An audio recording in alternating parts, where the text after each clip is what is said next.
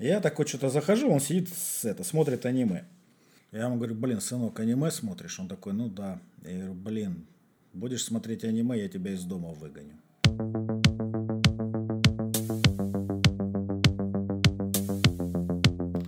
Всем привет! Портал стратег.ру возвращается уже с шестым выпуском подкаста «За четвертой стеной», или как мы его называем между собой, подкаст «Зачес».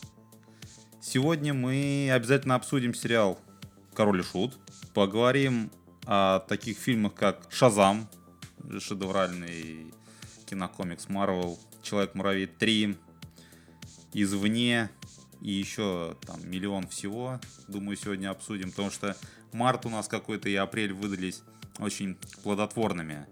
Какое-то большое количество всего посмотрели. Вот. С вами, как обычно, Сергей Атакон 1326. И Виталий Габалос. Приветствуем всех.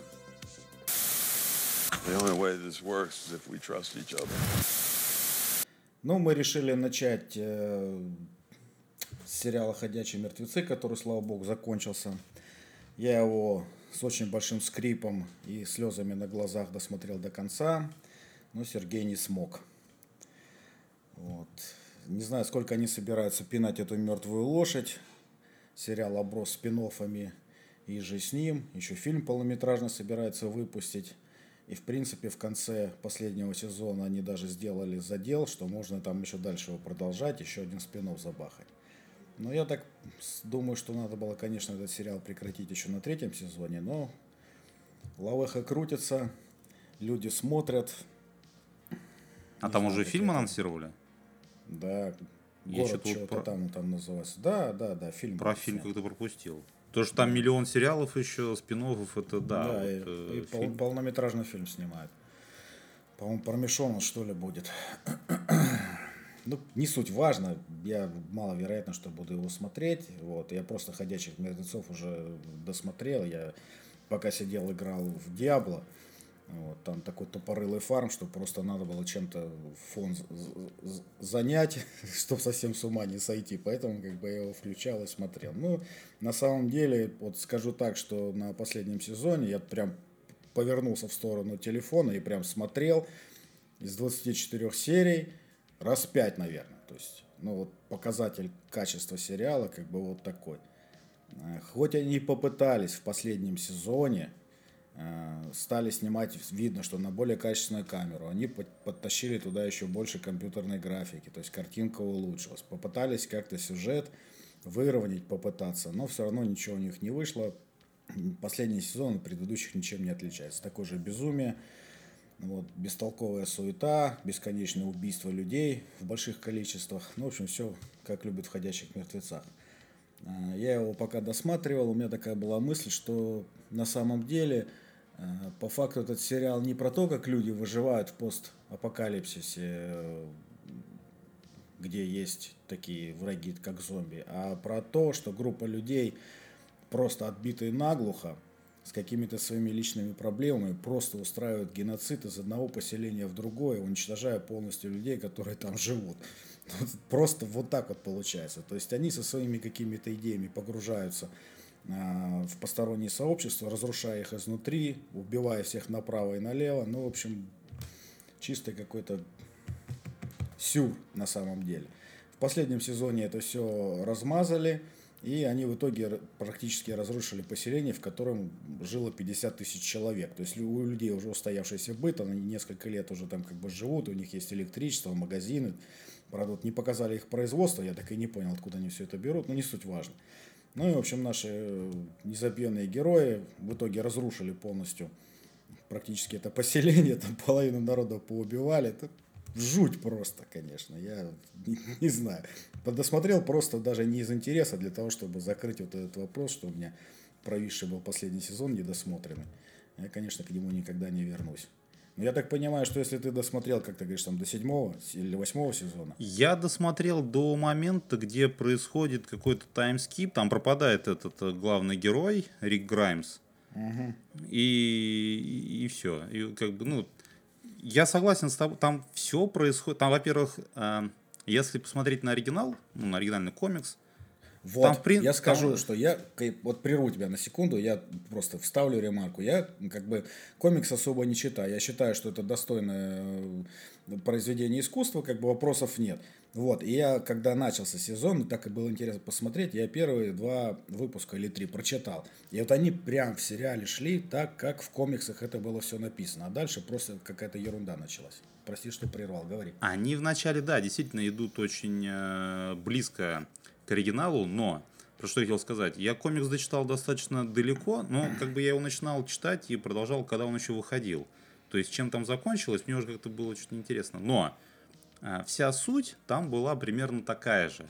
То есть, а, есть некая группа людей, эта группа людей сталкивается с какой-то проблемой, а, значит, ввиду этой проблемы остается намного меньшее количество людей – и эти оставшиеся выжившие люди переходят в некую другую локацию. То есть будет это там тюрьма, вот э, был это у них а, целый там сезон, два. Будет это какой-то... Это первый э, выпуск комикса про тюрьму был, да. Да, будет это какой-то городок маленький. То есть и все начинается заново. Там появляется два десятка новых персонажей. Возникает опять какой-то конфликт, из-за которого там большая часть этих людей погибает. И группа оставшихся переходит в другую локацию. И, в принципе, вот сколько я читал, как бы, ну, достаточно долго. Там вот эта вот схема работает э, плюс-минус постоянная. В чем, как ну, бы, сериально еще, еще одна промашка в том, что вот, как бы, из-за чего э, я уже не смог смотреть, потому что, ну, действительно, там, э, чем дальше в лес, тем, как бы, постоянно вот это все больше бросается в глаза. Начало сезона – это какая-то масштабная заруба, то есть это что-то действительно эпичное показывает, ну, в рамках, как бы, сериала – и все, начиная со второй серии, а, все, один треп. То есть слова, слова, слова, слова льются, что-то вот рассказывается. Середина сезона, серия, начинается опять какой-то массовый махач. Все. Ты, Вторая ты знаешь, половина сезона я... опять такая же. Это все вот слова, что-то они там рассказывают. Вот и про слова я хочу сказать. Ты понимаешь, и я смотрю вот уже последний сезон, и в последнем сезоне еще больше пафоса накинули. И они сидят и с таким умным видом, какие-то проблемы там обсуждают. Я это смотрю, думаю, господи боже мой, да люди же так не разговаривают. Тем более вы в таких условиях живете, когда вам некогда сидеть вот на пеньке. И сидеть вот это вот обсасывать какую-то проблему там. Ну, там такого нет, он любишь меня, не любишь, а я тебя люблю. И вот это вот такое все тягомотина, мусолится, мусолится. Какие-то они все несчастные. Ну, я не знаю. Я дальше там про другой сериал расскажу. Э, но там все по-другому сделано, я расскажу как бы свои впечатления о нем. Вот, вот это действительно, я считаю, нормально было сделано и было интересно. А здесь, не знаю, как бы, неужели такие у них были доходы, что прямо они до 11 сезона дотянули? Мне кажется, что прода, ну, продажи, показы. Показы должны были просесть очень сильно уже где-то после четвертого, пятого сезона, потому что смотреть его дальше ну, просто невозможно. Для кого они его снимали, мне не очень понятно. Ну, как они фанбазу... С, с каждым сезоном показывали, что вот, короче, премьерная серия, э, ну, первая серия сери... Э, нового сезона, там собирает какие-то рейтинги, Дальше все, то есть днище пробито в очередной раз. И это вот прям каждый сезон запускался, и прям под копирку одни и те же новости, вот я читал. Да. Про да, то, что да. новый сезон уже как бы там смотрят полтора человека, и, я не знаю, это какие-нибудь уборщики со съемочной площадки. Ну, Ты блин, понимаешь, это реально тяжело а, смотреть. Они стали в последнем сезоне намекать, типа, короче, там зомби типа поумнели, они могут открывать двери, залезать куда-то, еще что-то. Я сижу, думаю, зачем вы это заводите? Ну для чего это? Зачем на 24 главное, серии было растянуть? В конце сказали, откуда вообще вся эта хренота появилась? Нет, не сказали. А, ну, ну, ну и все. Ну, я еще сто лет назад читал, что как бы разработчики типа сериала, они говорили, типа, ну мы не будем заострять внимание на происхождение. Я думаю, что они не будут заострять внимание на происхождение для того, чтобы очередной приквел сделать. Как Но они не заостряли внимание, потому что на тот момент и в оригинале, в комиксах никто ничего не рассказывал. То есть просто вот какая-то зараза появилась, они с ней борются, и э, что дальше, как бы ничего. Но вот я считаю, что на весь как бы сериал Рика Граймса я не беру, все равно как бы его пытались там показать как лидером. Вот самые такие ядреные, конечно, персонажи это Дэрил и Ниган. Нигана просто в последних сезонах там ногами затоптали, то есть такой харизматичный, ну пусть даже и плохой человек, вот, его можно было раскачивать и раскачивать дальше, нет, ну, в общем, они его приземлили, и он стал как все в итоге. Тоже сострадательный, так вот он все, короче, за людей переживает, тоже бедный, несчастный, все, он там пытается со всеми помириться, ему никто не верит, этот пластинка заезженная крутится, крутится, Короче, не знаю. Те, кто досмотрел до конца, считают, что они герои. Больше возвращаться к этому не буду. Вот я сейчас э, начал играть в Dead Island. Вчера второй релиз которого. Вот, вот там нормально. Там выбежал с палкой. Эти зомби бегут, ты их палкой по башке бьешь. Они все радостно рассыпаются в труху. Вот я понимаю экшен. А тут, конечно. Короче, очень странно. Кто не смотрел, можете первые три сезона посмотреть, дальше не смотреть.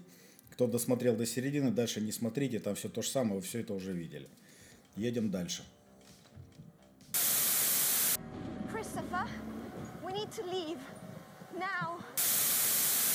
Так, ну, переходя от э, «Ходячих мертвецов», в принципе, как бы по поводу, ну, хоть он и постакалиптический, Э, сериал, но все-таки он как бы позиционируется как ужасы. Хочу рассказать про два фильма, которые я посмотрел э, в этом жанре. Один называется «Не стучи», а второй «Винни-Пух.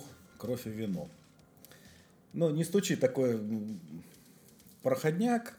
Опять же, люди приезжают в дом, что-то там непонятное происходит. Э, какие-то лешие в лесу ходят. Ну, в общем, ничего интересного он себя не представляет. Можно так, конечно, на, один вечер, но 6 даже не, не поставишь натяжка, наверное, такая же пятерочка. Пятерочка. Вот, плюс с, с намеком типа на следующий сезон, но я вообще не представляю. То есть этот намек на следующий, ну, не сезон, простите, на следующую вторую часть, на, на вторую серию, э, он идет в разрез с, с с тем, что показывали перед этим. То есть там такой кусочек после титров, типа мы вот будем снимать вот про это. Ну, непонятно. В общем, как бы любителям ужасов я не особо бы рекомендовал его смотреть, но если уж на безрыбье, то в принципе можно посмотреть. А вот второй фильм «Винни-Пух. Кровь и вино» это что-то с чем-то. Это... Подожди, «Кровь и вино» это же дополнение к «Ведьмаку» к третьему. Ну, это разработчик, разработчик с этим вопросом. Вот. Э, в общем, этот фильм, э, там в начале такая мультяшная заставка. Да, кстати, про заставку хотел сказать, отвлекусь на секунду, вернусь к «Ходящим мертвецам». Самое лучшее в одиннадцатом сезоне – это заставка. Вот супер, просто вот ее можно посмотреть, прям вот мастер делал, классно. Такая рисованная картинка, вот прям ее с удовольствием я отвлекался, смотрел, потому что прям вот единственное, что там можно посмотреть, это вот на заставку. А еще они рассказывали, что они записали звук с симфоническим, орке... с симфоническим оркестром, но что-то разницы особо не услышал. Так вот, по поводу, по поводу Винни-Пуха. А, значит, Кристофер Робин знакомится с какими-то мутантами в лесу. А, значит, с Винни-Пухом, Пятаком и А, с совой и кроликом. Вот, и пока, ну, они на самом деле, типа, нет, не животные. И он с ними, пока он маленький, дружит, а потом он, значит, школу заканчивает уезжает в колледж, и их бросает. А он им харчи приносил, и тут он перестал приходить, при, приносить им еду, и начался голод в Стоакровом лесу, и, в общем, они сожрали Иа. И после того, как они Иа сожрали, они поклялись, что они больше никогда не будут разговаривать на человеческом языке и будут, типа, людей всех мочить. Вот такая вот, короче, завязочка. В общем, фильм этот э, даже для Э, работы студента какого-нибудь кинематографического курса первого даже на это не тянет. Настолько он плохой, э, хоть он как бы сразу подразумевался, я так понимаю, как трэш, это даже не трэш, это просто феерическая дрянь.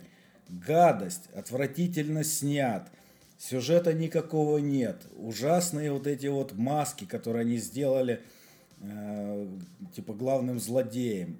Это просто, я не знаю, вот жалко нигде ноль поставить нельзя, но это отвратительнейший вот фильм ужасов, который я смотрел, не знаю, за последние лет 20. Прям хуже даже, наверное, представить себе невозможно. Какая-то дрянь. Поэтому, Подожди, ну вот эти вот все ИА, и сова, пятачок, это какие-то люди или животные, или что? Ну, это смысле, какие, это их актеры не... какие-то играют или что? Или это спецэффекты? Да, это люди в масках, но как бы по сюжету это не люди, это какие-то мутанты. Один в форме медведя, один в форме э, это, с поросенка, но а, такие ребята интересные тоже, они, может быть, хотели повторить опыт этого, господи, хотел быстро сказать, паранормального явления, когда люди за 30 тысяч долларов сняли фильм, который много миллионов бюджет, пособирал по это, по кинотеатрам. Ну, тут, конечно, этот вариант не такой. А, причем, вот как только я его до середины досмотрел, вытирая кровь из глаз, а, там показывают только Винни-Пуха и Пятака, как они его называют. Не показывают э, сову и кролика. Ну, и они сожрали по сюжету в начале. И в конце, значит, такая жирная надпись «Винни-Пух еще вернется». И я сижу, думаю, господи, зачем? Для чего он вернется? Не надо, пожалуйста. То есть они настолько в своем успехе уверены, то есть кто-то людям денег дал, чтобы это снять. Ну, это просто ужасно. Я считаю, что каждый, когда кто-то вот смотрит этот фильм, даже не до конца, бедный Милн, автор оригинальной книги, он в гробу, наверное, переворачивается просто юлой. Но это я вообще не знаю, неужели родственников Милна нет, которые разрешили использовать э, ну, имена героев. Я просто бы разорвал бы этих разработчиков этого блин, фильма. Да, ну просто ужасно. Просто ужасно. Смотреть ни в коем случае нельзя. Там вообще ничего нет, там не за что зацепиться. Отвратительная игра актеров. Там причем даже сиськи показывают. Что самое ну, интересное. Ну, все по классике, ну, все нормально. Да, то есть там даже, вот они нюцы воткнули вообще не к месту. Ну, блин, я не знаю. Я, это ужасно. Не смотрите ни в коем случае. Возможно, это была такая дань уважения старым вот этим вот хоррорам, типа «Пятница 13 или «Кошмар на улице Вязов». То есть там тоже трудно сказать, что у кого-то прям актерская игра блещет, э, надо Оскар давать. Да тут по голове надо давать, выгонять с, актерских курсов поганой тряпкой, просто ссаной. По харе лупить, валите отсюда. Ну, я тебе говорю, ну, я не, не смотри его ни в коем случае, просто мне поверь, что э, такого дерьма ты вот просто давным-давно не видел. То есть это вот, если просто сесть и в какие-то дебри там э, кинопрома опуститься там и там пошарить, там может быть, конечно, такая дрянь найдется, но ты понимаешь, у этого фильма был пиар. То есть люди, помимо того, что его сняли, у него была рекламная кампания. И я даже когда смотрел, я сразу понял, что это очень подозрительный, подозрительный фильм. Вот. Но у него рейтинг ожидания на кинопоиске был что-то порядка 75. Мне вот интересно, что я не стал даже отзывы читать. Я думаю, бедные люди, которые его посмотрели. Ох, нет, это я такое не могу смотреть, но посмотрел. Мне надо медаль дать. Шоколадная.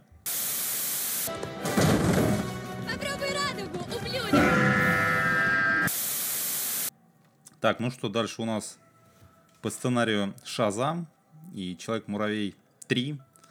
На удивление, вот несмотря на то, что Шазам э, Ярость богов, это кинокомикс компании DC, Warner Brothers, а Человек-муравей 3 это Marvel. То есть они удивительно, кстати, похожи друг с другом в общих чертах, так сказать. Во-первых, ну, банально, это оба сиквела. Это оба фильма пытаются быть чем-то большим, чем они есть на самом деле. Ну, как бы вот начнем с хорошего. Хороший, как это вот, э, неудивительно, это Шазам.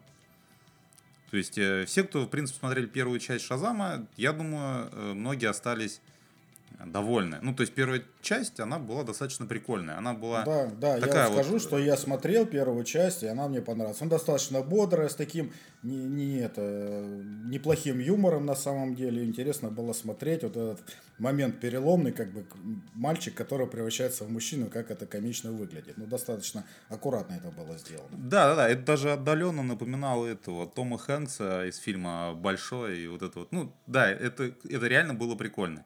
И плюс еще там как бы э, не было каких-то э, по-моему, да, если я ничего не путаю, они даже сами подшучивали над другими фильмами э, DC, то что там не было вот этой какой-то э, всепоглощающей мрачнухи, то есть это был достаточно яркий, такой задорный фильм. Ну, скорее комедийный, молодого... скорее комедийный фильм. Ну, он достаточно там, близок к этому жанру. Да, ну, то, ну, как бы сейчас, в принципе, в любом жанре у нас присутствуют элементы комедии, но не суть, да. А, то есть там была как бы и жизнь этого подростка непосредственно, который превращался вот в Шазама, ну и супергеройская вот эта жизнь. Вторая часть, она, в принципе, следует э, всему вот, ну, вот э, канону, который был в первой части заложен. Чувствуется, что э, не хватает вот какой-то вот экранного времени каждому персонажу. То есть там, если помнить, в первой, первой части там вот все э, ребята из этой семьи, которые там жил, э, паренек этот, который в Шазам превращался, они получают силы э, богов и уже там э, вместе дают леща главному злодею. Вот вторая часть начинается с того, что они, в принципе, все шестером там пытаются спасать э, родной город, э, как-то помогать людям. У них это не получается, но как бы и ладно. Вот. То есть там появляются некие злодеи, которые пытаются отобрать силы у них. Вот. И, собственно, на этом э, построен весь конфликт. Параллельно, как бы, вот, э, мальчик этот, э, Барри, он э, из приемной семьи, и э, там у приемной семьи не такие хорошие э, финансовые, так сказать, Э, финансовое положение, то есть они там испытывают некоторые трудности, он понимает, что скорее всего ему придется уйти из этой семьи. Ну, вот это вот тоже детская, как бы назовем условно детская линия, она также развивается потихоньку и, в принципе, к чему-то в конце приводит. Вот. Э, юмор, если как бы в первой части зашел, во второй части все с ним нормально. Понравилось, кстати, очень сильно, что даже некоторые шутки были адаптированы для русского зрителя – и там есть момент, э, когда, значит, э, вот эти вот главные злодеи, они насылают некую порчу на город, и там начинают появляться мифические существа, которые там, начинают город громить. Вот. И там девочка одна спрашивает, значит, у мудреца, там, который с ними ходит, типа, как, их, как нам их победить, что сделать-то вообще? Есть какое-то самое злобное существо? Они такие, есть. Вот есть единороги, и вот они, короче, уничтожают все а как нам это приучить-то, ну, приручить единорогов, чтобы они нас-то не... Ну, типа, они любят сладости, там, туда-сюда. А у девочки у этой, короче, там, э, постоянно в кармане эти были, Skittles, э, конфетки. Вот. И когда они приходят, э, значит, к логову единорогов, она там дает им эти конфетки, и, соответственно, они начинают помогать единороги этим хорошим персонажам. И там как бы сцена такая, что они вот скачут на этих единорогах, раскидывают в сторону минотавров, там всякое дерьмо. И эта девочка там на единороге кричит, э, типа, э, почувствую радугу, ублюдок. Вот. ну, то есть, как бы из рекламы Skittles, то есть, ну, вот это вот все перефразировано. Ну, реально очень э, здорово сделано. Вот. Ну и как бы там, естественно, начинается вот эта вот вся философская линия, что как бы есть сила, суперсила, вот, а кто-то без суперсилы, ну, как это вот все. Но и как э, еще один очень важный момент, там есть некое камео персонажа, который есть во вселенной DC. Я не буду спойлерить, то есть чье. И вот на этом моменте я как раз хочу плавно перетечь э, к третьему человеку-муравью. Здесь как бы мы, по-моему, в прошлом выпуске это обсуждали, что в новом этом муравье они попытались задать э, некий вектор развития для дальнейшего э, для дальнейших фильмов Marvel. То есть они там захотели показать этого нового суперзлодея, Канга Завоевателя, вот, э, как-то его ввести в сюжетную линию. Проблема в том, что они его побеждают в этом же фильме. Отчасти. Ну, там понятно, там в сцене после титров как бы показывается, что... Как он из-под завалов вылезает. Не совсем, там как бы... Ну, как бы тоже без спойлеров, но... Угу. Очень Умер, странное решение. Очень странное. Почему? Потому что э, если мы вспомним опять-таки, возвращаясь к Таносу, то есть его мотивация, его поступки были, в принципе, а, описаны в первом же фильме, в котором он появлялся. Если я не ошибаюсь, это были Стражи Галактики. Могу ошибаться, потому что уже, блин, там миллион этих фильмов было. Но не суть. Все изначально знали, кто такой Танос, что он делает, что он хочет и почему он это хочет. Здесь присутствует Канг вот в том фильме, в котором, то есть в Человеке-муравье. Кто он? Зачем он? Чего он хочет? Это даже не то, чтобы не показывается, это даже не проговаривается.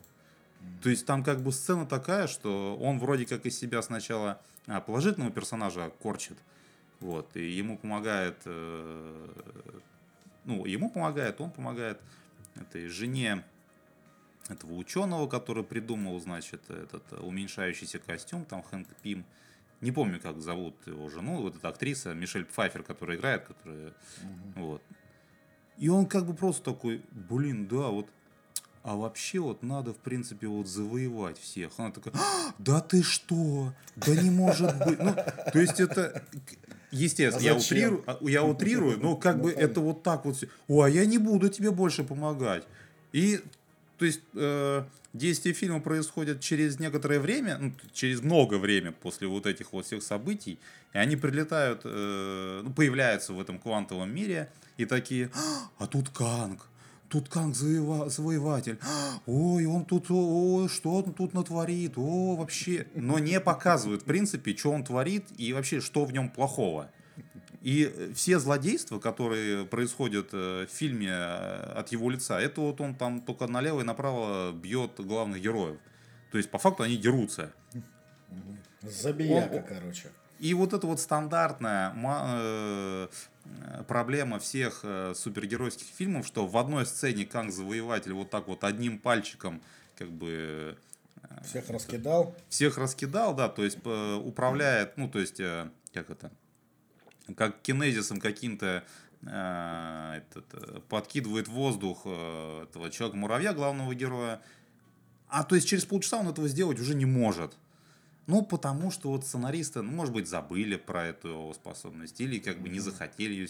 Ну, и как бы... Вот... Так у него, может, просто стамина закончилась. Он Стамин, ну да, ману там надо восполнить. Как бы это все понятно. Можно там полоску там внизу нарисовать, чтобы как бы, ну, для зрителей было понятно. И Человек как бы... устал. Почему я как бы вот перешел от Шазама к э, Человеку-муравью третьему? Вот опять наблюдается эта проблема вот чисто марвеловская. Шазам вторая часть, как бы она строится на базе первой части. Тебе не нужно смотреть абсолютно все, что есть сейчас э, в киновселенной. Да, разрозненной, но все-таки киновселенной DC. Вообще ничего. То есть, как бы там какие-то базовые э, вещи упоминаются, что вот, ну, как бы есть Супермен, то есть, ну, он и в первой части упоминался, и во второй части, там, как-то мельком вообще а, пролетает. Э, в смысле, э, словах, не внешне, а это, вот. И, а вот Человек-муравей третий, он пытается в себе аккумулировать вот это вот все, что сейчас там в какой-то уже очередной фазе Марвел накопилось и выстрелить там, то есть э, и сделать задел, опять-таки, на все следующие фильмы. Без разницы, это будет Человек-муравей 4, это будет Железный Человек 4, это будет Черная Пантера 3, без разницы. То есть какой-то момент они отказались от нумерации, это здорово, это хорошо, но это очень не помогает, не идет на пользу вообще всей киновселенной Марвел. Ну, оно и не поможет, конечно. Дошло вот до банального... Поисписались уже просто. Э, дошло до банального, что мы садимся смотреть кино с дочкой, со старшей. Вот, там начинаются вот эти вот события происходить. Она такая, так, подожди, что-то я не поняла. Во второй части они же этот... Э, э, все вот в этот грузовик попали в квантовый мир. А что они опять в реальном мире делают? То есть, понимаю, как бы пришлось даже несколько минут потратить, чтобы объяснить, что после Человека-муравья второго были там Мстители, и, и, и еще что-то там было. То есть, Но в и Человек-муравей... обратно, да? Да, и что Человек-муравей 3 это не продолжение Человека-муравья 2.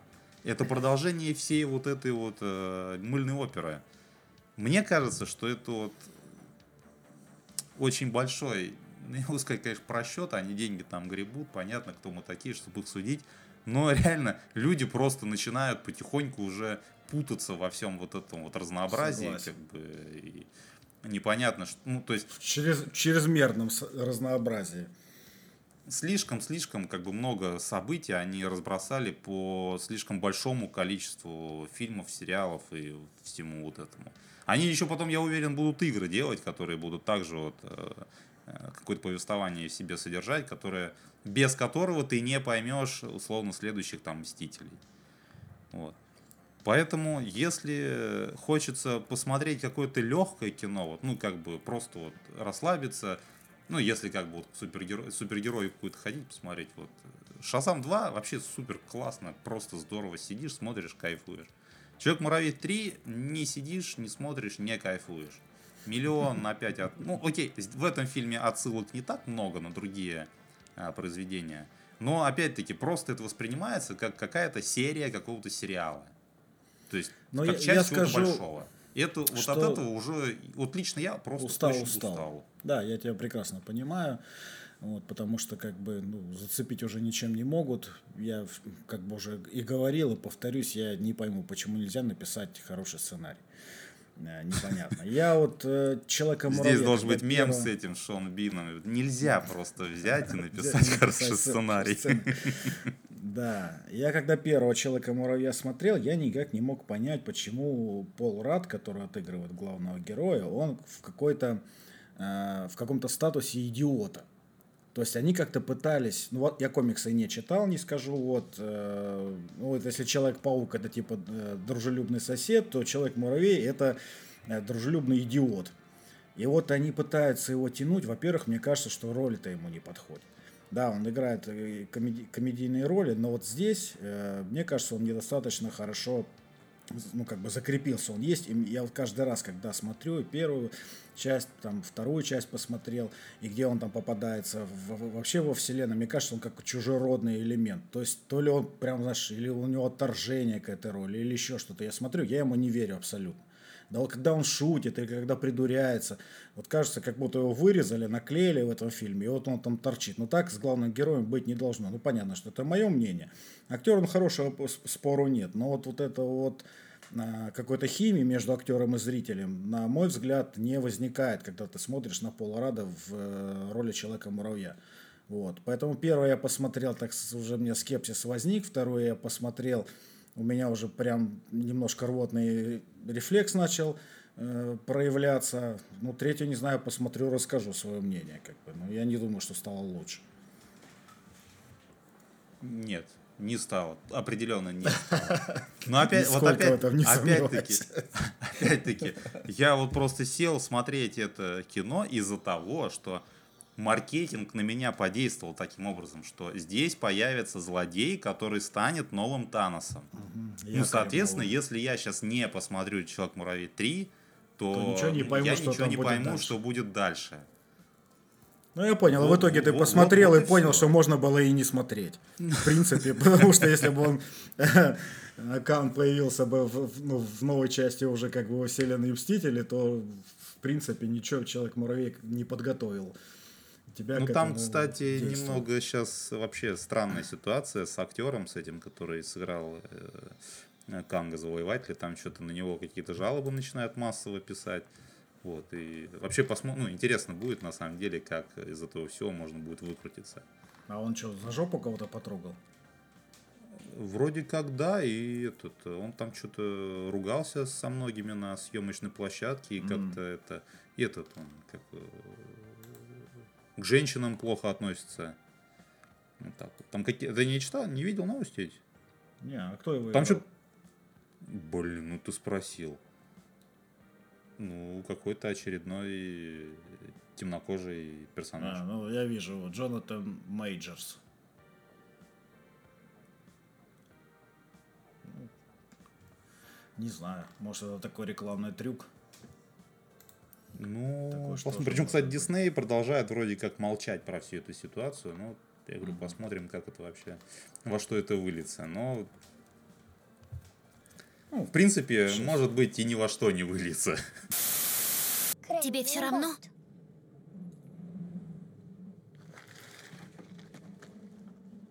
Я буду делать все, что делаешь ты. Дальше у нас э, в, рам в рамках женского зачеса я со своей половиной посмотрел три серии сериала «Моя гениальная подруга». Э, итальянский сериал. Вот. Как бы... Слушай, я сразу шутку вспомнил про то, что а ты уже нашел себе вторую половинку? Нет, а зачем мне полтора меня? Действительно. Ну, я, может, и согласился бы, если бы было полтора меня. Подумал над этим вопросом. Э, в общем, сериал про двух девочек э, одинакового возраста, которые растут э, в бедном квартале Неаполя, в семье рабочих. Нет, одна в семье рабочего, башмачника, вторая в семье швейцара, он в какой-то гостинице. То есть она более обеспеченная. Вот. Они ходят, я так понял, что обязательное образование на тот момент было, это 60-е годы. Э, в школу, вот, а для того, чтобы учиться дальше, надо заплатить деньги. Вот, у одной из героинь у родителей денег нет, вторая со скрипом и с э, тумаками, в общем, ее отправляют учиться. И вот их вот жизнь, начиная где-то с возраста примерно там 6-7 лет до 30-летнего возраста, может быть, чуть дальше, в трех э, сезонах сериала показывают.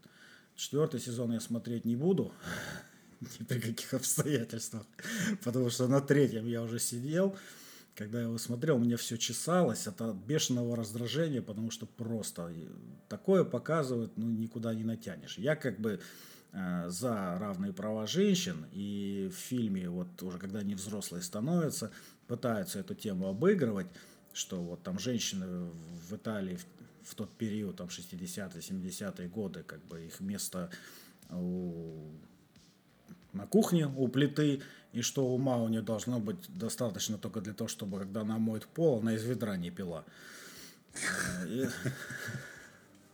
И, как бы все это построено.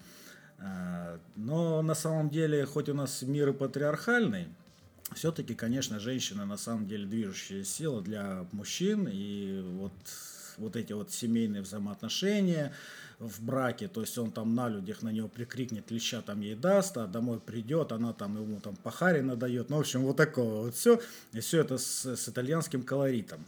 Но я хочу сказать, что первый сезон прям к ним очень хорошо подошли.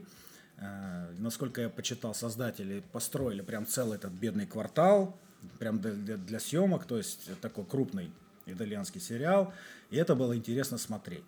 А, как вот эти вот идет становление личности у этих детей, их взаимоотношения между собой. А, сериал снят по книге, вот, по бестселлеру.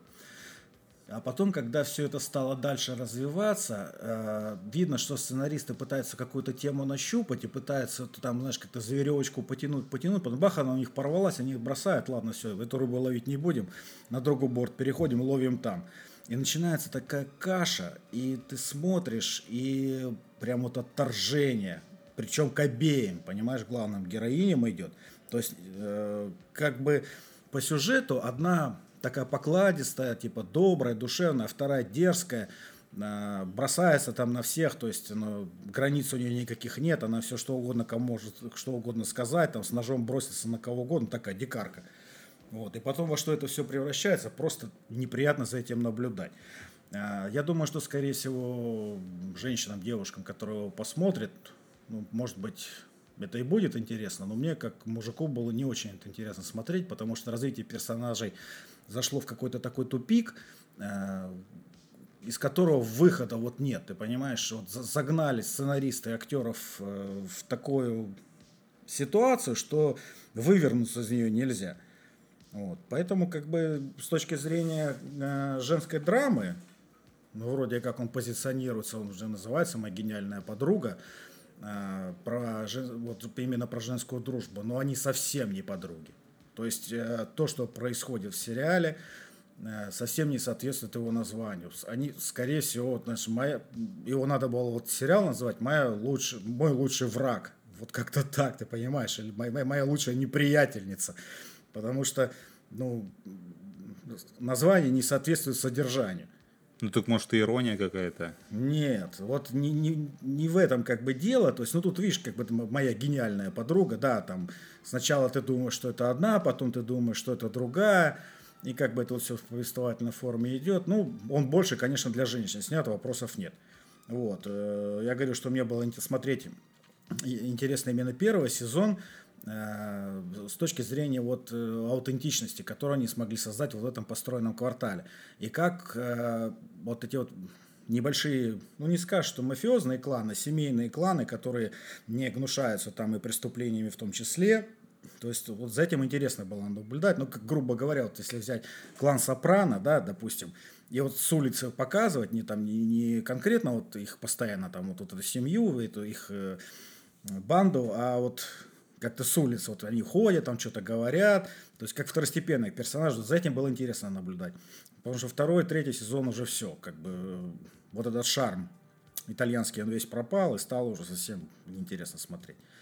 Ну, они все три сезона по книге или там, ну, может быть, как Оно все сезон? по книге, все а, по книге. все прям по книге, да? Да, да. И как бы, ну, я с супругой, ну, стал я свои претензии предъявлять. Но она правильно говорит. Она говорит, ну, ты, ты же не, не можешь э,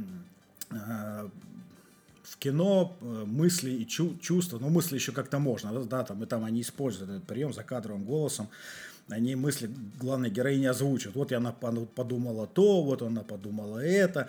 А чувства ты не можешь передать. И вот она говорит, «Ну, почему стали смотреть? Она книгу прочитала, говорит, давай посмотрим сериал. Ну, говорю, давай посмотрим. И вот э, адаптация не очень хорошая получается. Потому что мы доходим до какого-то момента, ну, я же как бы с, логич, с логичной точки зрения смотрю, то есть, ну, линия идет сюжетная, и я не понимаю, почему персонаж вот так поступает. Я говорю, я ничего не понимаю. Она говорит, а в книге это все написано, то есть это какими-то эмоциями передано, это какими-то мыслями передано, и ты понимаешь, почему в итоге персонаж так поступил. А тут, ну, грубо говоря, вот человек ходил, там, не знаю, радостный, включил песню себе веселую, пел, пел, пел, потом бах, выпрыгнул в окно. И ты знаешь, почему он это сделал? Интересно, ну, художественный ход. Ну, такой, да, вот, вот такие моменты, ты понимаешь? И это вот мне, вот, ну, прям голову ломало. И я последнюю серию, даже третьего сезона, не досмотрел. Говорю, все, дальше без меня, я говорю, я не могу. Потому что вот эти нелогичные отсутствие состыковки внутри сценария, отношений между э, персонажами, я просто, то есть, ну, в любом случае, а, если фильм какую-то логику сохраняет, это понятно. Если в нем логики нет, то это уже артхаус. Но вы не артхаус снимаете ну, как-то надо же было это все расписать, ну, есть же художественные приемы как-то, там еще что-то. И вот они все больше и больше стали накидывать закадрового голоса, потому что, видимо, они сами понимают, что они не могут передать а, именно сам сюжет книги. Поэтому, как бы, мужикам я бы не советовал бы смотреть, а женщинам почему бы нет. В принципе, он не напряжный абсолютно. Там, как они ругаются между собой, ну, такой, знаешь, бытовуха, на самом деле. Ну, посмотреть на, как итальянцы раньше жили. Подожди, а там нет вот этой вот проблемы стандарт? Там как бы э, про школу, ну, есть какие-то эпизоды, я правильно понимаю? Да, там прям усили, усиленно про школу, прям первый сезон именно вот про процесс обучения. В, в Италии, вот там в конце 50-х, 60-х годах. И актрисы прям, то есть школьного возраста там играют. Ну, актрисы, прям девочки, да, прям девочки. Совсем я маленькие просто, девочки. Почему спрашиваю? Меня всегда вот э, в американских э, фильмах это вот прям, вот прям напрягает. То есть мало того, что там показывают каких-то... Это вот особенно этот э, был фильм, серия тоже по книге «После». Там несколько частей было. И когда показывают, что ну, такие ребята, девочки, дылды, уже не побоюсь этого слова, половозрелые, и тебе показывают, что они ходят в школу, они приходят домой, и у них там проблемы.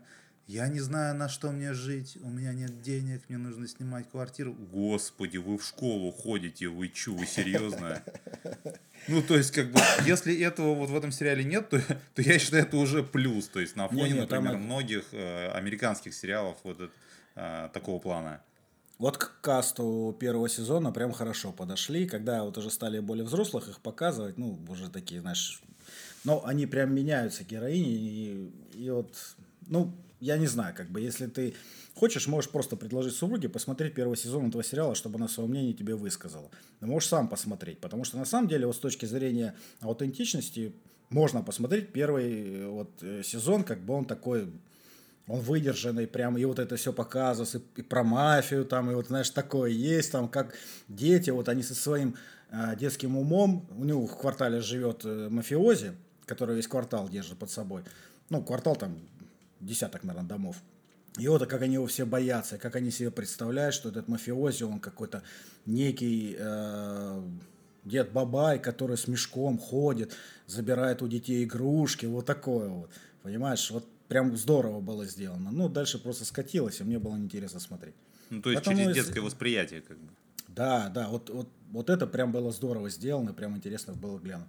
Поэтому ты можешь супруге предложить, и можешь с ней даже первый сезон, там, хотя бы пару серий посмотреть, чтобы ты себе ну, представил, о чем я говорю. Вот. Ну, дальше нет смысла, то есть, ну, даже если ты первый сезон посмотришь, дальше не смотри. Там просто, ну, ни о чем. Переливание из пустого в порожнее, там какие-то страдания непонятны. Знаешь, как это в меме.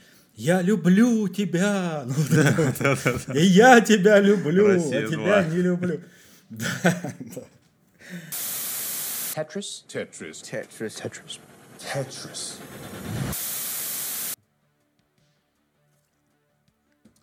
Так, дальше мы движемся в сторону таких э, более биографических фильмов, сериалов. Вот. И начнем мы с Тетриса. Э, экранизация э, легендарной, я бы даже сказал, истории, как ее описали там в комментариях, э, история о том, как Тетрис развалил Советский Союз. Вот, то есть э, Apple TV Plus Э, сняли фильм, он так называется, «Тетрис» э, с Терреном Эджертоном в главной роли, э, о том, как компания Nintendo пыталась лицензировать, получить права на распространение копий Тетриса. Я заранее хочу сказать, что вот эту всю историю я изучал по такому большому, я даже не побоюсь этого слова, фильму от сайта DTF ни в коем случае не реклама, но несколько лет назад там вышел прям такой тоже полуторачасовой, может даже двухчасовой а, ролик о том, как вообще вся эта история происходила. И э, из-за того, что там а, в рамках этого ролика бралось интервью у Алексея Пажетного, то есть создателя Тетриса, я воспринимал всю эту информацию как э, чистую монету. То есть, ну, как бы, наверное, люди не будут э, что-то придумывать или, наоборот, что-то не договаривать, если, как бы, они в своем материале используют э, то есть, э, интервью с, непосредственно с разработчиком. Вот. А, по поводу фильма «Тетрис» а, начинается все примерно с тех же самых а, вещей.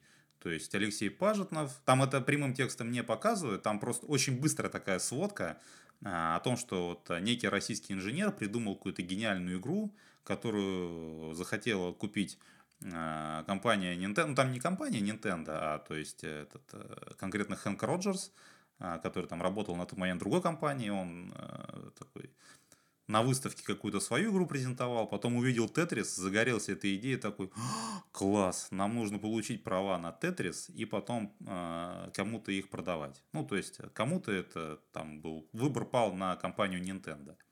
Вот, но э, подключились очень быстро э, жадные американцы и британцы, которые уже на тот момент якобы обладали правами э, на эту игру, и э, без какого-то э, контекста, в принципе, вот стороннему человеку может немного показаться э, замысловатым немного сюжет, потому что он оперирует такими терминами, как вот, компания, которая изначально купила право на Тетрис, она купила права на распространение для там, игровых приставок, допустим, а по факту продавали права и на компьютеры, и на игровые автоматы. Ну, то есть, как бы, это возможно у обычного человека, который не знаком, в принципе, с игровой индустрией, он подумает, ну и чё? Ну, типа, что, что, какое отличие между всем этим? Но, в принципе, там на этом и построено очень много а, нюансов, то есть это надо учитывать. Это первое. Второе, в принципе, все а, сюжетные моменты, которые вот есть в фильме «Тетрис», они переплетаются, то есть с реальной историей, а, которую нам рассказали на ДТФ и Алексей Пажинов конкретно. Но есть одно большое но. Это вот к вопросу, фильм все-таки позиционирует себя как э, биограф... ну, то есть исторический, то есть фактически документальный ну, конечно, снят с художественными приемами. То есть там э, присутствуют реальные персонажи, реальные люди, которые до сих пор живут на нашей планете. Но в какой-то момент создателям фильма, наверное, показалось, что это будет немного скучно. И если не добавить злого русского советского КГБшника, то фильм, наверное, будет как-то не как-то сухо смотреться. Ну вот сейчас Пла... как бы должен быть твой монолог по поводу Клюковой, который я да, очень сильно да, жду. Да, да, то есть Поэтому давайте вот появится какой-то человек с зализанными волосами в черном плаще, который будет говорить злому, плохому американскому шпиону, типа вот, слышь, ты давай отсюда, тут, короче, вас никто не ждет, ты американец, все, вали отсюда. Вот. С одной стороны, это выглядит очень как-то очень резко и очень так подается, не совсем красиво и, возможно, не совсем политкорректно. Ну, то есть... И не, но, и не к месту. Ну, ну да, наверное, тоже и не к месту, но, но с другой стороны, там, там очень много таких комичных просто ситуаций, связанных, в принципе, с СССР, с этими стереотипами. То, ну, это просто, это вот мое. Когда там он в первый раз э, приходит, ну, то есть его реально там все считают шпионом, то есть человек, который приехал в Россию, там права на, на какую-то игру получить, и вот он говорят, типа, слышь, в России нет игровой индустрии, вообще ты кто такой, то что тут делаешь? А, ну, в смысле, в Советском Союзе, окей, чуть-чуть это, забегая вперед. Вот, то есть там даже в одной из сцен присутствует Михаил Горбачев. Вот. Mm-hmm. И, в принципе, реально, когда вот этот э, персонаж, э, то есть герой Хэнк Роджерс, он сталкивается с реалиями Советского Союза, когда ему говорят, то есть, мне нужно попасть, он говорит, мне нужно попасть вот в компанию Лорк. Ему говорят, это государственная организация, ты туда не попадешь. Да ладно, что, я просто приду и все.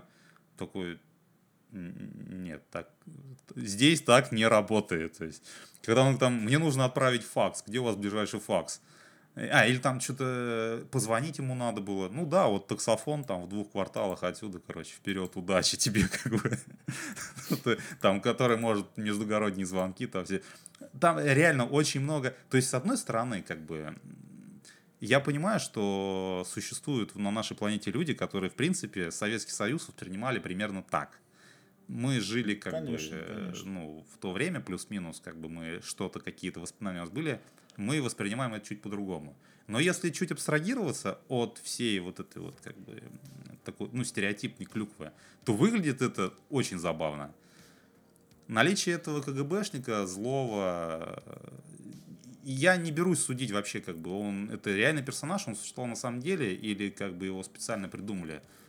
Да, он как бы немного выбивается из общей картины, но он задает некий, знаешь, такой, э, некий некую динамику этому всему происходящему. То есть он как бы... Ну, без него реально сухо было бы. Как бы. То есть там что-то говорят. Она как бы история сама, себе, сама по себе интересна, но она вся происходила бы просто в виде диалогов. То есть он пошел туда, поговорил с этим. Этот пошел потом туда, поговорил с этим. И вот так бы, то есть, ну, весь фильм, наверное, действительно так было бы не очень э, интересно, как бы, смотреть два часа каких-то диалогов. И этот э, КГБшник, он как бы там... Разба разбавил ситуацию. Да, ну, э, там, то, там даже в трейлере была некая сцена погони по Москве, как бы, ну, ну, ну ладно, ну, то есть, это как... Это просто надо понимать, что вот это такой художественный элемент, который решили добавить не надо воспринимать это как э, что-то э, в каком-то негативном свете или еще что-то, что хотели как-то э, с этой стороны показать Советский Союз. Это достаточно действительно забавное кино. Это не комедия, конечно, но там очень много, тем более для русского зрителя, э, вот этих вот забавных моментов, связанных с Советским Союзом. Я очень рекомендую посмотреть это кино даже людям, которые, в принципе, не интересуются игровой индустрией. То есть я вот супруги посмотрел, Ей, в принципе, очень понравилось. Ну, как бы вообще вся эта история достаточно забавная, интересная и стоит э, потраченного времени. Ну, ты видишь, вот ты как бы рассуждаешь про наличие этой клюквы в кино, но все дело в том, что люди же у нас, которые воспитаны там на фильмах 90-х э, годов, там, э, с закадровым ужасным нашим переводом, классическим, мы же привыкли к этой клюкве, и как-то мы к ней спокойно относимся. То есть американцы, у них тоже самоирония как бы бывает присутствует, они там все показывают, но это, ну, мне кажется, они больше раздражаются от этого, чем мы, когда вот пытаются показать советских людей, ну сейчас русские как не показывают, конечно, но вот советских людей э, с такой с налетом каким-то бандитизма, вот это все, вот э, с одной стороны КГБ, с другой стороны бандиты. Ну, мне кажется, все спокойно к этому относятся, поэтому как бы наличие клюквы даже, может быть, и плюсов добавит этому фильму на нашем рынке. И еще один момент, кстати, забавный. Я не берусь судить на 100%, но а, Никита Ефремов, он сыграл непосредственно Алексея Пажетного, то есть э, создателя игры «Тетрис». А, он там как позиционируется как один из немногих, в принципе, персонажей, сотрудников этой компании, в которой он там работал, а, не помню точно название, который знает английский язык. Но мне почему-то кажется, что Никита Ефремов достаточно такой образованный человек, актер, в принципе, неплохой. И я думаю, что он, то есть, в действительности, действительно знает хорошо английский язык, и у него хорошо поставленная речь. Вот это вот все. Но конкретно в этом фильме он говорил вот реально вот let, его let me speak from my heart. Ну, то есть вот прям, прям вот такой вычурный вот прям русский вот так вот прям вот все вот, вот прям. Лондон is the capital of Great Britain. То есть вот My Russian я, акцент. Да, то я не верю, что он в реальности так. Мне кажется, что у него все намного лучше, как бы с акцентом иностранным, там, английским. То есть это тоже, это просто вот, э, опять-таки, как бы, ну, иностранный зритель будет на это вот так смотреть. Мне про, ну, реально, мы русские как бы вот смотрели, ну, блин, мне было прикольно просто. Какая-то вот, не знаю, специально это сделано или нет, но вот было забавно. В этом нет мистики. Я просто знаю. Когда тебя лгут? Да. Пару слов хотел бы еще сказать про два сериала, которые связаны между собой э, актрисой Наташей Леон. Э, сначала я попал на нее в сериале «Жизни матрешки», где она играет женщину, которая застряла во временной петле, она пытается ее разорвать. А недавно вышел сериал «Покер Фейс».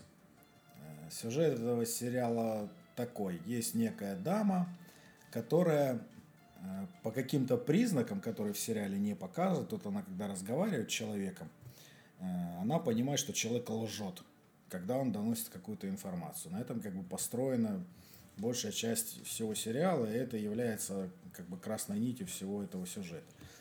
Э, почему я вот я посмотрел сначала жизни матрешки, потом я посмотрел первый сезон, потом посмотрел э, первый сезон Покерфейса, а потом посмотрел второй сезон жизни матрешки. Мне было интересно, потому что я запомнил, что в жизни матрешки в первом сериале э, Леон играет такую бабу хабалку. И она вот так вот и выглядит. У нее вот такая копна волос на башке, она ходит такая какая-то вся, как на это, на ходулях. Она так разговаривает, даже голос такой, да. И «Жизни матрешки» я уже достаточно давно смотрел первый сезон, потом стал смотреть э, Покерфейс. Решил потом вернуться, думаю, ну, такие впечатления у меня остались. И вот она, короче, хочу сказать, в обоих этих сериалах примерно одинаковая. То есть, как бы, ну, вот, такой вот типаж она как бы отыгрывает все время. Ну, вот. Жизни матрешки он такой второй сезон очень своеобразный, очень сильно отличается от первого. Если в первом сезоне она застряла в временной петле, то во втором сезоне она может перемещаться на метро в прошлое. И встречается там со своими э, бабушкой и мамой, вот, и пытается какие-то семейные вопросы разрулить. Ну, достаточно посредственно получилось, ну да бог с ним. Хочу сказать Слушай, я про... по постеру никогда бы не подумал, что сериал именно вот, ну, вот в таком ключе развивается. Ну, да. Ты я вообще думал, я вообще думал, что, да, да, я вообще думал, что это фильм про Аллу Пугачеву. Да, да, да, да, да, она вот похожа. Да, да, да. Ну, в принципе, можно посмотреть, как бы, но лучше, конечно, с, это, с супругой его посмотреть первый сезон. Про Покер Фейс. Покер Фейс это детектив. Вот, значит, вернусь чуть назад, э, значит, она может увидеть, как люди лгут, и он построен по тому же принципу, по которому построен сериал про Коломбо. То есть вначале показывают преступление, потом показывают, что оказывается она там уже в этот момент была, главная героиня, и как она начинает его раскручивать, это преступление. В принципе, снято хорошо, э, с точки зрения детектива, такой достаточно средний крепкий уровень, можно смотреть. Вот, у него явно будет второй сезон, потому что в последней серии прям зачин под это дело отдали. Но можно посмотреть, как бы неплохой детективный сериал. Так, про Покер Фейс все. А теперь хочу рассказать про извне. А, значит, там вообще не сильно замысловатая такая прелюдия. Есть некий город в Америке, а, в который, если ты попал, ты выбраться из него не можешь. И ночью приходят некие монстры, которые могут тебя сожрать. А, и вот люди, которые живут в этом городе, они после захода солнца запираются по домам. А, у них есть некие амулеты, которые, если повесить в доме и не открывать дверь этим монстрам, они зайти не могут. Едет некая семья, натыкается на поваленное дерево, начинает его объезжать, попадает в этот город – спрашивают, как нам выехать, люди там скептически на это смотрят, говорят, вот туда езжайте прямо. Едут прямо, опять заезжают в город с другой стороны, ничего не поняли, еще раз. И, в общем, остаются в этом городе. Э, я как-то, знаешь, смотрю такое, мне нравится. Я смотрю, развивается, развивается. И тут мне супруга такая говорит, блин, как интересно, как в Лосте. Ну ты ж Лост не смотрел? Не. Вот, я беру, открываю, читаю, блин, сериал «Извне» от создателей Лоста. Я, блин, какая она молодец. Короче, а, вот я бы тебе посоветовал бы его посмотреть. Хоть я вот не советую ничего. Вот в плане того, чем вот страдает э, сейчас кинематограф, отсутствием прописанных персонажей. Какие они вот молодцы, эти создатели сериала Lost. Они что, в Лосте? У них каждый персонаж, он отдельный. Там не, не сильно рассусоливо его историю показывают. Какими-то действиями ты можешь понять, что это за человек, что он чувствует, как, почему он так поступает. И вот касаемо всех вот предыдущих фильмов, что мы с тобой обсуждали, вот здесь это прям сделано настолько грамотно. Ты смотришь и получаешь вот именно эстетическое удовольствие. То есть ничего такого особенного там не происходит. Даже когда люди между собой просто разговаривают, настолько идет сильное раскрытие персонажей. Какие молодцы сценаристы. Просто вот отлично сделано. Вот сейчас второй сезон уже полным ходом идет. По-моему, он в э, конце июня закончится или в начале июля. Вот, я прям с удовольствием посмотрю. Вот оно того стоит на самом деле, потому что это вот прям такая планка, вот они из Лоста его вытащили, именно под прописывание персонажей. То есть даже при том, что сюжет ну, настолько избитый, и ты знаешь, когда я начал еще смотреть, у меня такая мысль возникла. Я вот смотрю и думаю, блин, Стивен Кинг вот посмотрит этот сериал, он просто горючими слезами ульется. Потому что ни разу еще не удалось сделать нормальную экранизацию, ну, в части хотя бы сериалов, его произведений. А здесь люди просто, то есть прям вот кинговское такое ядро, вот как он любит, ну, почему как бы Кинга считают э, королем нашей это, билетристики, потому что у него вот эти вот, он в книгах очень хорошо раскрывает персонажей, это тебе интересно читать, ты можешь ему или сопереживать, или ты можешь его не любить, или ненавидеть, или еще что-то. И вот там прям вот это вот все присутствует, то есть каждый человек, про которого там показывают, ну, понятно, там есть такие, которые просто там мимо ходят, но вот основ, основная, основной каст, который центральное ядро, сериала. Вот про них прям так аккуратно все, ты понимаешь, вот так доносят, прям одно удовольствие смотреть. Вот я прям смотрел и кайфовал. Если ты посмотришь первый сезон, мне прям было бы интересно послушать бы твое мнение, чтобы ты это сказал, при условии того, что ты Лост не смотрел.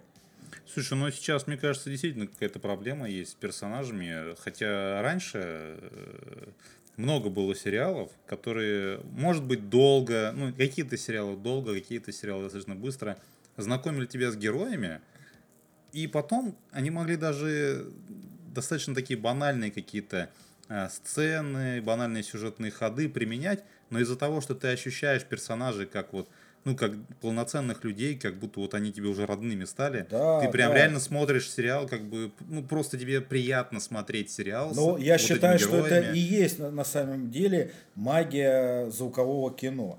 То есть, понятно, в немом кино ты не мог это передать, то есть их надо было какие-то телодвижения совершать актерам. Когда появилось звуковое кино, я считаю, что вот это вот оно и есть. То есть ты когда смотришь, э, вот сел, ты что-то начал смотреть, ты же как бы предполагаешь изначально, что ты смотришь что-то хорошее. Ну, так же, ты же не, не- не- вот я тебе там про Винни-Пуха говорю, не смотри. Ну, я предполагаю, что ты не сядешь, не будешь его смотреть, потому что это просто ужасный фильм. Не, почему? Человек Вот. сразу садил, смотри, как это говно. Оно таковым и оказалось.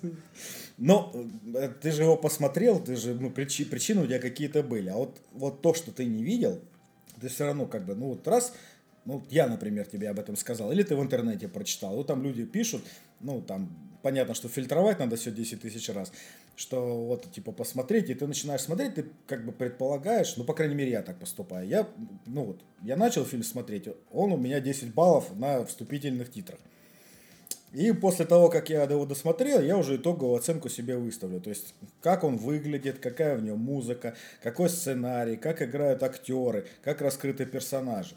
И вот я чем старше становлюсь, для меня вот эта часть, как бы я почему вот прям очень сильно уважаю сильные драмы, мне вот интересно наблюдать, как люди меняются, как происходит развитие, какие они были, какие они потом в итоге приходят э, к завершению как бы всей этой истории. Я считаю, что вот, ну, Пока ты молод, конечно, тебе интересно посмотреть, что как э, скачут люди на единорогах, у них из задницы радуга, они там всех разносят. Вот, это вопросов нет, потому что ну, на определенную как бы, категорию зрителей рассчитано кино. Вот. Я уже просто в том как бы состоянии, что мне вот интересно посмотреть, вот, что из себя представляют другие люди. Я вот как бы на это смотрю. Поэтому я считаю, что вот этот сериал извне, вот он прям мне это дал. И это прям было такое приятное ощущение, приятное послевкусие, когда я посмотрел. И мне хочется посмотреть второй сезон. Это не так, как с «Ходячими мертвецами», когда ты посмотрел 4 сезона и сидишь, думаешь, посмотреть пятый, тоже ж говно будет. Ну ладно, посмотрю. Ты понимаешь? Ну вот у меня таких мыслей не возникает по поводу извне. Я вот обязательно, сейчас он выйдет целиком, я его посмотрю второй сезон, как бы мне интересно, что будет дальше. Хотя еще раз повторюсь, там вот ничего такого волшебного, понимаешь, там ничего не происходит. И все вот прописано, именно вот построено, все на взаимоотношениях между персонажами, какие они люди, как они там живут в этом городе, какие у них там взаимодействия. Поэтому, если у тебя будет время, попробуй посмотреть хотя бы ну, пару серий, может быть, тебя зацепит. Слушай, ну вот как ты рассказываешь, это мне вот напоминает, ну просто вот по собственным эмоциям, как э, я смотрел этот э, «Лучше звоните Солу». Вот, я просто не каждый могу, вот день, когда смотрел, вообще. вот когда, когда выходила серия, я садился смотреть, у меня просто, у меня улыбка до ушей, мне просто приятно наблюдать за этими персонажами, чтобы они, если они будут целую серию ходить молчать, вообще про, просто, ты просто наслаждаешься тем, как, то есть, вот, э, как эти персонажи себя ведут на экране, потому что ты знаешь, что это за персонажи, ты знаешь их характер, ты знаешь их мотивации, ты уже даже можешь предположить, как они поступят в той или иной ситуации. Это круто. Это круто, когда действительно сериал тебе какие-то э, рассказывает характеры и персонажи, действительно, они для тебя становятся как родные.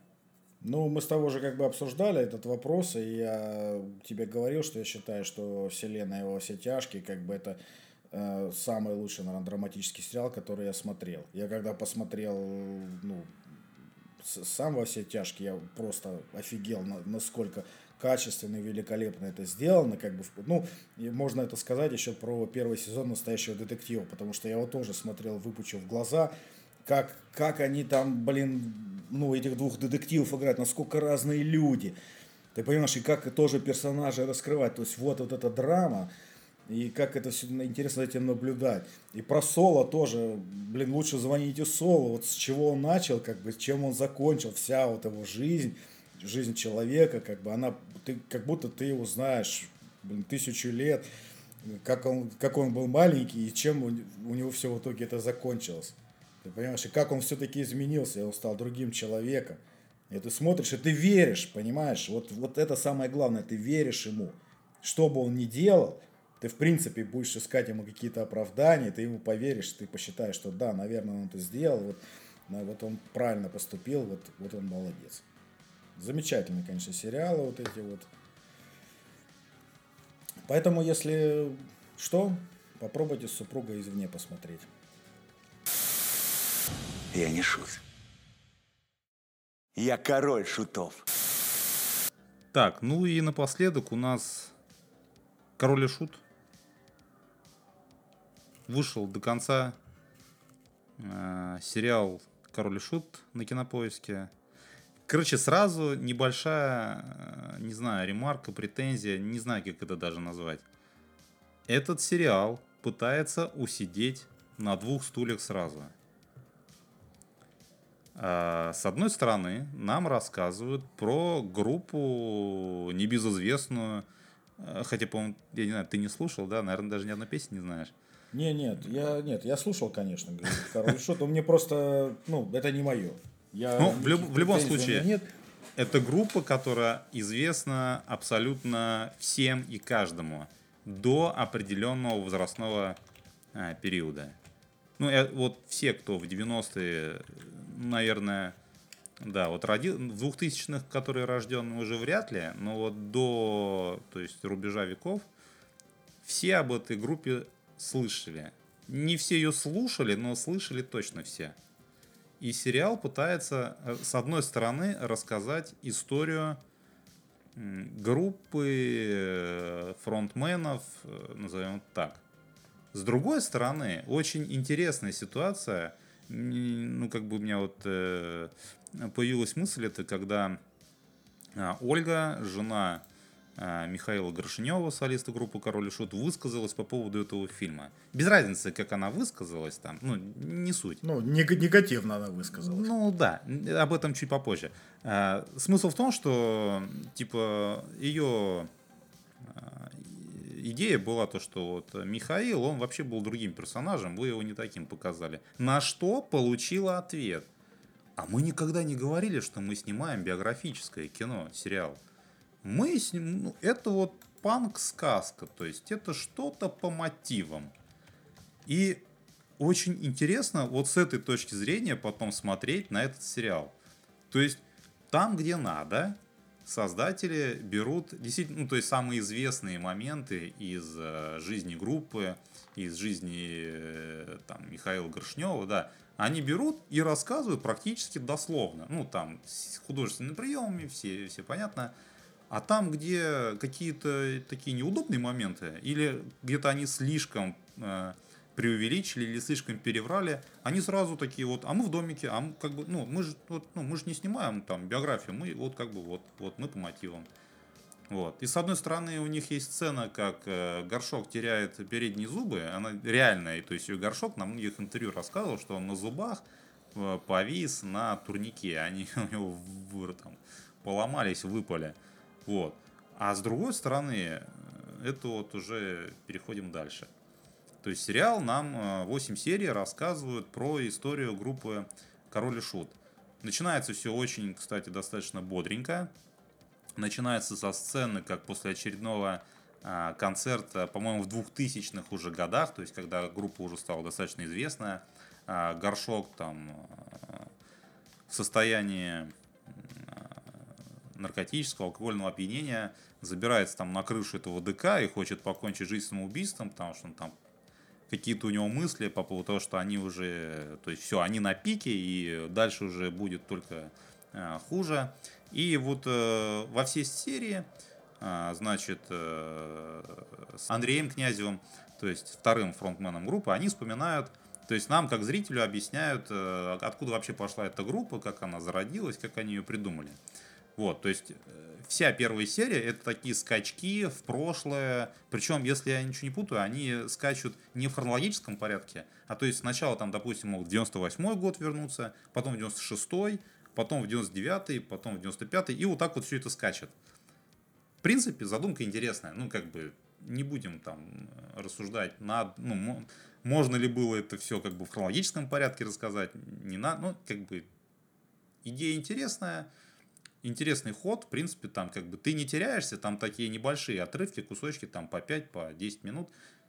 это не, это, это не мир Дикого Запада какой-то, ты там все нормально улавливаешь, как бы все хорошо у тебя.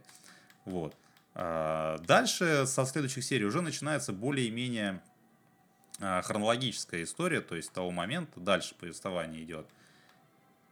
А, за все 8 серий создатели сериала так и не удосужились ничего рассказать по факту про группу непосредственно.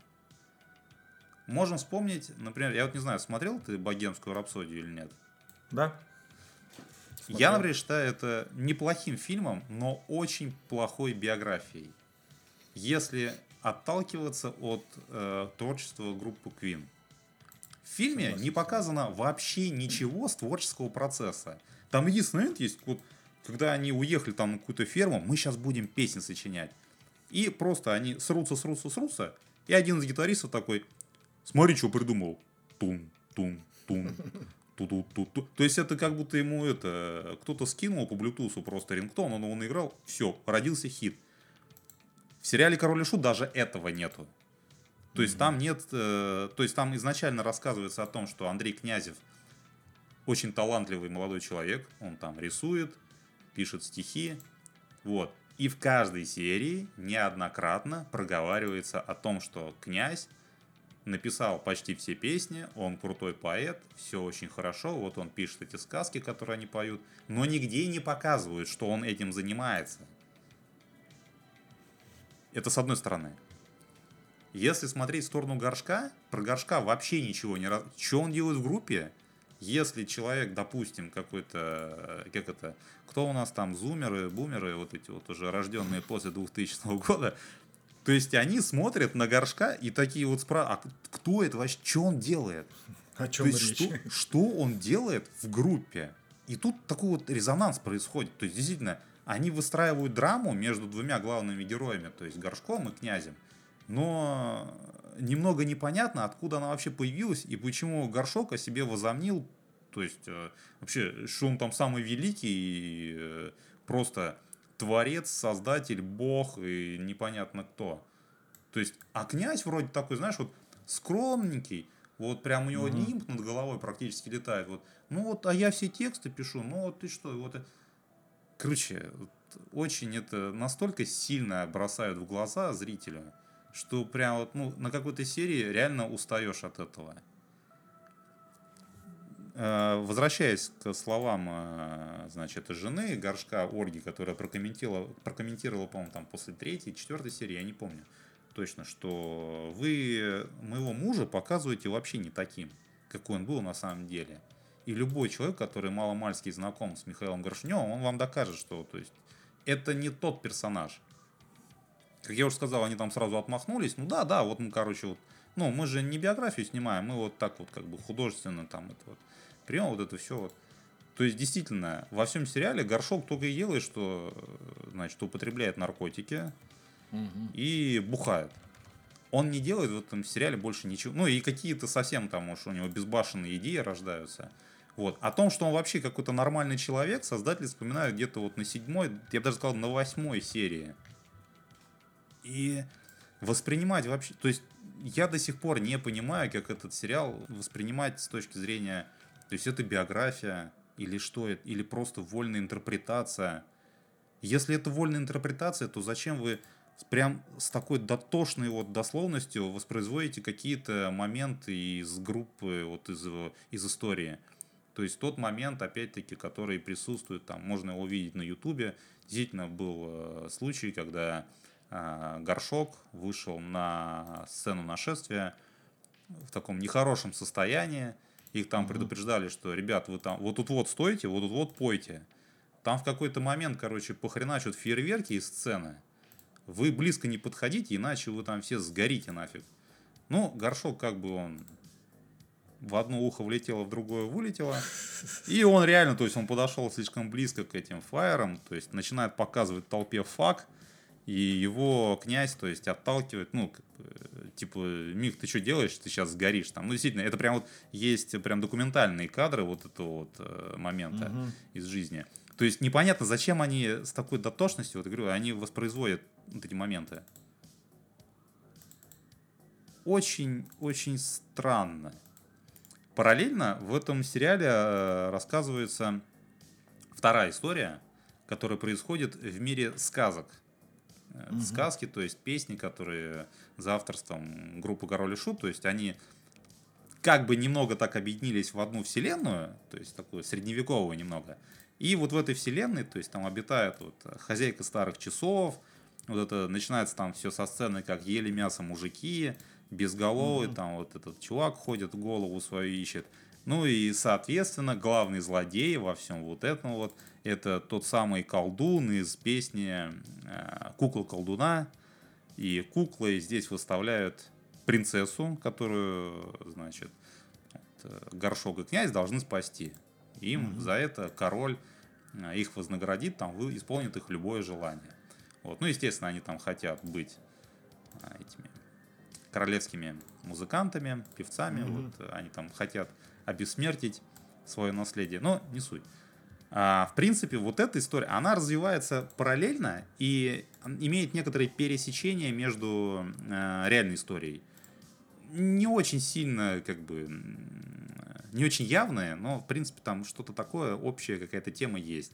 То есть, если э, в реальной жизни там, условно, а, князь находит э, там, даму своего сердца, то и вот в этом вымышленном мире тоже вот происходит некая сцена с э, женщиной, как бы с девушкой. Ну, то есть такого уровня, то есть не прям так, чтобы прям какие-то такие, как будто это какой-то, знаешь, флешбэк, который объясняет мотивы. Нет, там такого сильно умного как бы э, нету. Думать, думать не надо, короче. Умной так связи. понятно все. Да, да, ну как бы все очень э, про- просто и поверхностно. Вот. И в принципе вот эта вся, вот эта история, в какой-то момент ты не понимаешь вообще, а нафига она нужна этому сериалу? Она тратит экранное время, она настолько банально, просто и э, предсказуемо развивается и э, как бы вот приходит к определенному концу, что такой, ну нафига вы тратите время просто вот экранное на то, чтобы рассказать вот эту историю?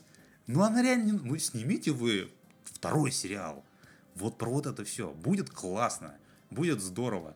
Но из-за этого реально страдает э, основная история. Страдает на- до такого уровня, что даже это реально, это прям, это прям бросается в глаза, это как бы это, там, это не я за что-то зацепился, такой вот весь из себя критик, мне вот все не нравится.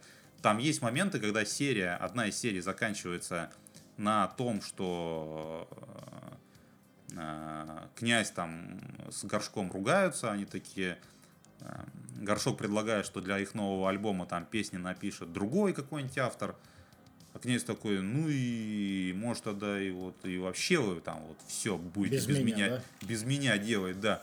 Такой, ну и ладно, что ты это как бы. На этом серия заканчивается, и новая начинается вообще с другого момента. И вот эта вся ситуация, она как бы как будто бы забывается. Рассосалось.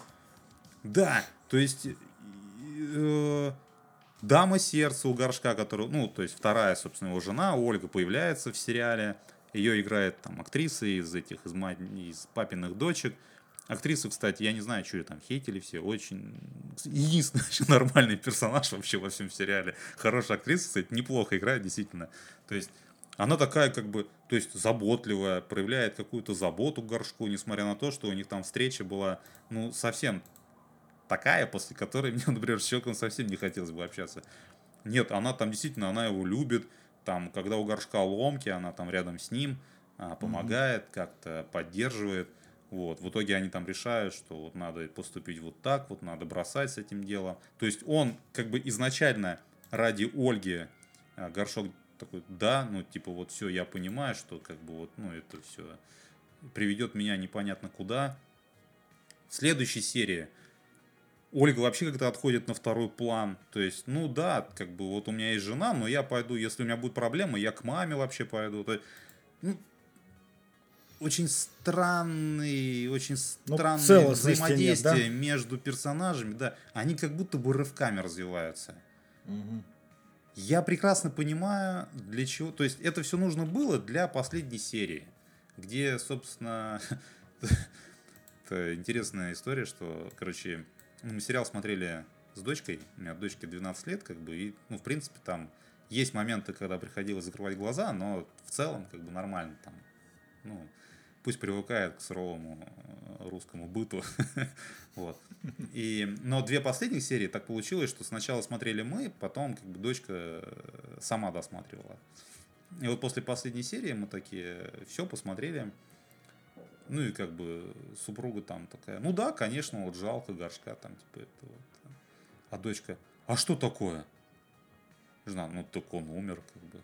Дочка, «А, да, да не может быть. Ну, то есть, если для кого-то это какой-то гигантский спойлер, то, как бы, блин, ну, вот, как бы, ну да, горшок. Вот. Э. И очень много ходов сделано для того, чтобы его смерть, она вот максимально так пафосно и эпично была показана. Ну, понятно. Это с одной стороны. А с другой стороны, опять-таки, весь сериал не могут объяснить, что ж он такого легендарного сделал, в принципе, для музыки, для как бы, вообще... Для страны. Для страны, вот какое наследие он оставил. Но в последней серии давайте пафоса накинем, что вообще этот чувак был нормисом вообще нормально. Это что касается сериала. У меня есть еще небольшая небольшое ответвление по поводу того, зачем вообще нужен был этот сериал. Я не беру, не говорю, что это на самом деле так, но со стороны все выглядит а, немного а, глубже и как бы немного запутанней. Началось вообще все, знаешь, чего? То, что у меня дочка пошла в школу, опять-таки, ну, то есть вот мы с ней смотрели сериал «Король и Шут», да? Она мне рассказывает, папа, вот у нас там у одной одноклассницы а, сумка для сменки, вот я смотрю, а у нее там с логотипом король и шут. И я тоже такую хочу. Я такой, так, стоять на. То есть, поним... вот как бы есть сериал, который вроде бы как люди снимали, вот они э, какую-то идею в него вкладывали. А есть вообще вся сторонняя активность, которая вот параллельно сериалу развивается в реальном мире. Какие-то панк-выставки, чарты э, в Яндекс Музыке на первом месте традиционно кукла колдуна и вот это вот все.